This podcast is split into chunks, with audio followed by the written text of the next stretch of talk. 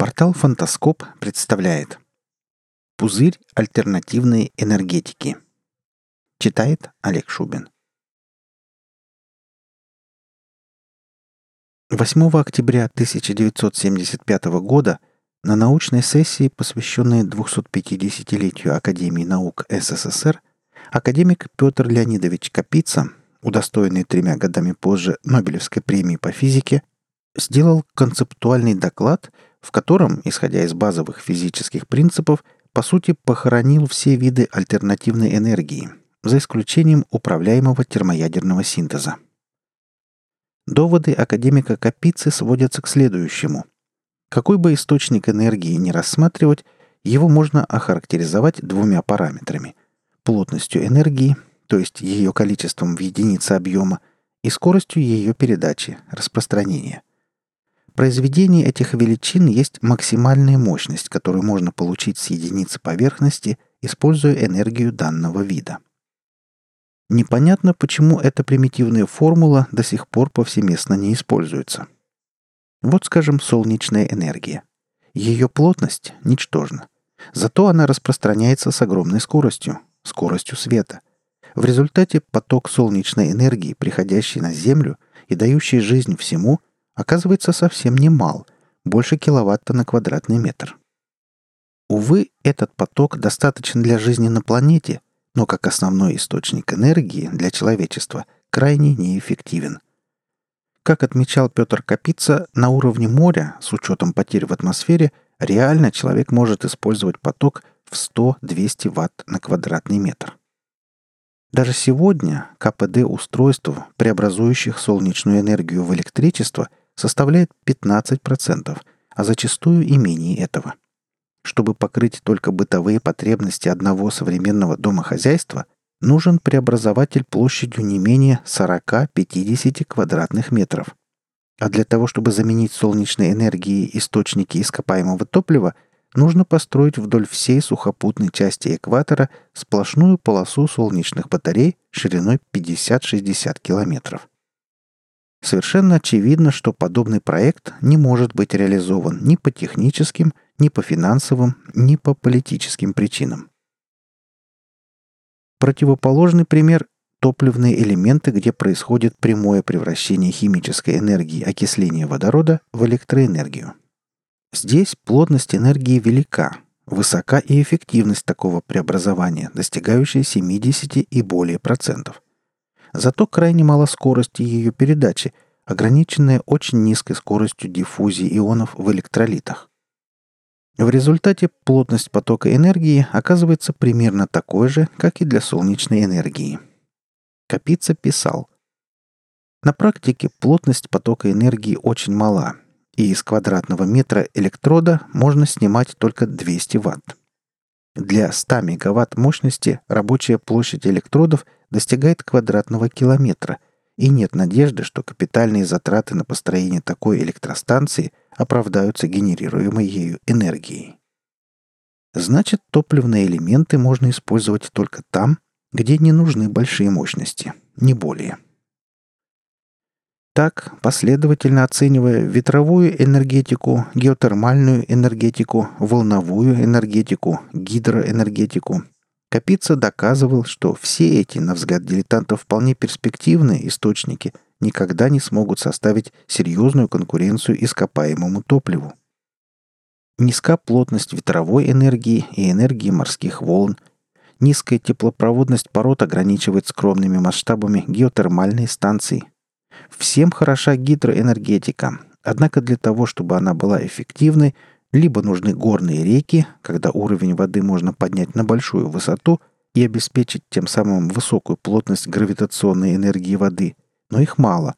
Либо необходимо обеспечивать огромные площади водохранилищ и губить плодородные земли.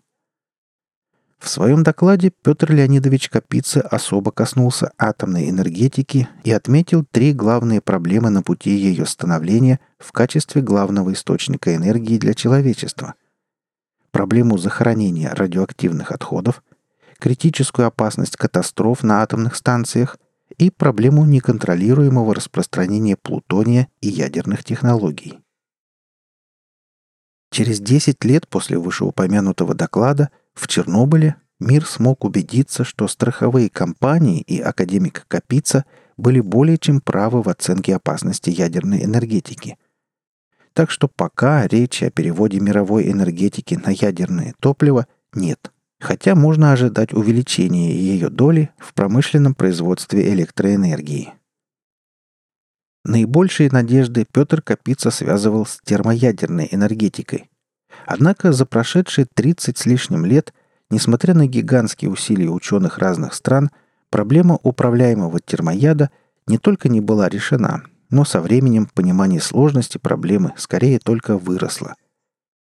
В ноябре 2006 года Россия, Евросоюз, Китай, Индия, Япония, Южная Корея и США – договорились начать строительство экспериментального термоядерного реактора ИТЕР, основанного на принципе магнитного удержания высокотемпературной плазмы, который должен обеспечить 500 мегаватт тепловой мощности в течение 400 секунд.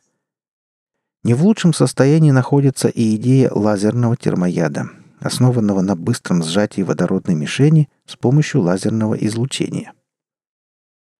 А как же водородная энергетика, и пресловутое биотопливо, которое сегодня пропагандируется наиболее активно. Почему Капица не обращал на них внимания вообще? Ведь биотопливо в виде дров человечество использует уже веками, а водородная энергетика сегодня кажется настолько перспективной, что едва ли не каждый день приходят сообщения о том, что крупнейшие автомобильные компании демонстрируют концепт кары на водородном топливе. Неужели академик был настолько недальновиден? Увы, никакой водородной и даже биоэнергетики в буквальном смысле слова не может существовать. Что касается водородной энергетики, то поскольку природные месторождения водорода на Земле отсутствуют, ее адепты пытаются изобрести вечный двигатель планетарного масштаба, не более и не менее того. Есть два способа получить водород в промышленных масштабах либо путем электролиза разложить воду на водород и кислород, но это требует энергии, заведомо превосходящей ту, что потом выделится при сжигании водорода и превращении его опять в воду. Либо из природного газа с помощью катализаторов и опять-таки затрат энергии, которую нужно получить, опять-таки сжигая природные горючие ископаемые. Правда, в последнем случае это все-таки не вечный двигатель.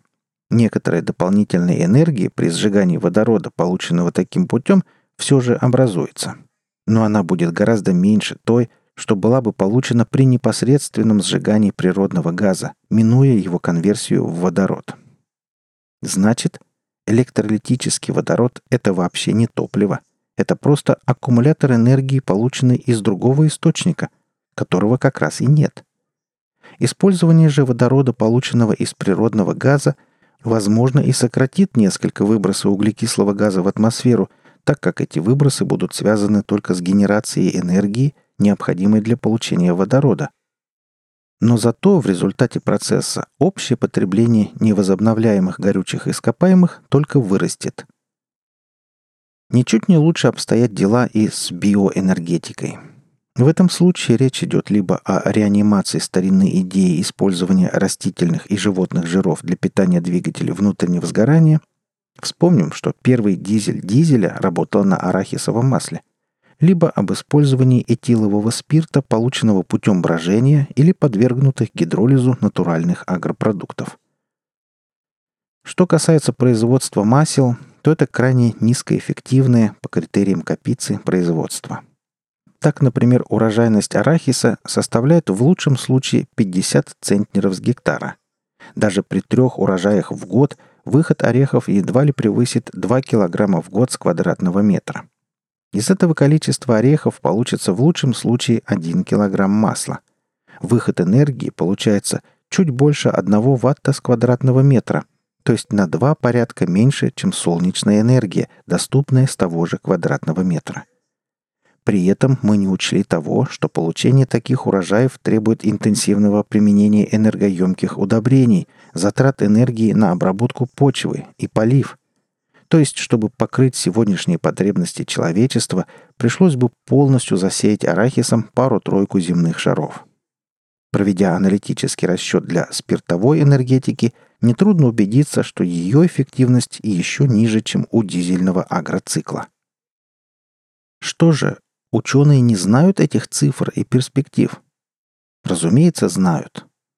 Ричард Хейнберг в своей нашумевшей книге «Power Down Options and Actions for a Post-Carbon World» «Конец света. Возможности и действия в постуглеродном мире» самым детальным образом повторяет анализ Капицы и показывает, что никакая биоэнергетика мир не спасет.